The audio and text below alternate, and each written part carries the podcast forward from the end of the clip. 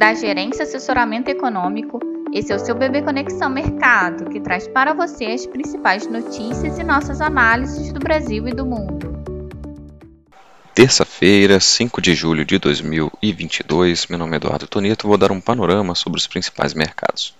No exterior, na volta do feriado dos Estados Unidos, os mercados operam em aversão ao risco, com investidores ainda temerosos de que o ciclo de aperto monetário promovido pela maioria dos bancos centrais possa conduzir a economia mundial para uma recessão.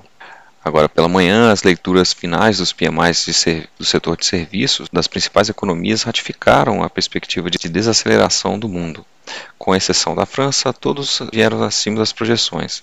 Agora pela manhã também a OCDE divulgou que a taxa anual de inflação do consumidor, o CPI dos países membros, acelerou de 9,2% em abril para 9,6% no maior patamar desde agosto de 1988. Na agenda do dia, teremos a divulgação das encomendas à indústria dos Estados Unidos às 11 horas, com perspectiva de aceleração no comparativo mensal de maio.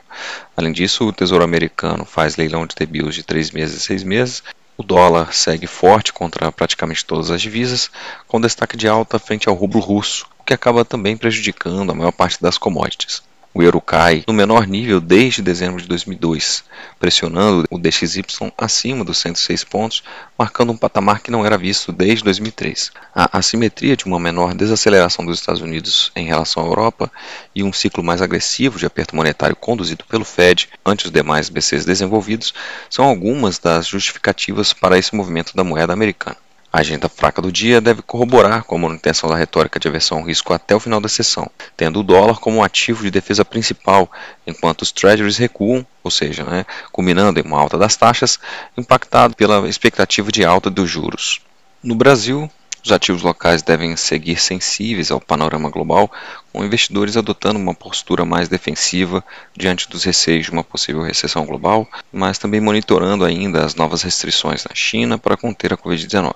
No fronte interno, os agentes acompanham a tramitação da PEC dos combustíveis na Câmara, sem descartar a possibilidade da inclusão de novos benefícios, como o Vale Uber, podendo também elevar o custo total previsto no texto aprovado pelo Senado. Na agenda de indicadores, destaque para a produção industrial de maio, que deve apontar crescimento, embora o setor deva continuar sendo impactado pelo baixo dinamismo da demanda de bens industriais, pela manutenção de pressões inflacionárias e pela alta da taxa de juros. As estimativas vão de desde queda de 0,5% a alta de 1,6%, com a mediana indicando uma alta de 0,5%. Assim, alinhado ao exterior, esperamos uma sessão com viés de cautela, com o Ibovespa se desvalorizando seguindo os futuros americanos, o dólar se fortalecendo frente ao real, em linha com as demais moedas emergentes e a curva de juros pode agregar prêmios de risco, refletindo a alta do dólar e das taxas dos treasuries, além das incertezas da cena fiscal doméstica.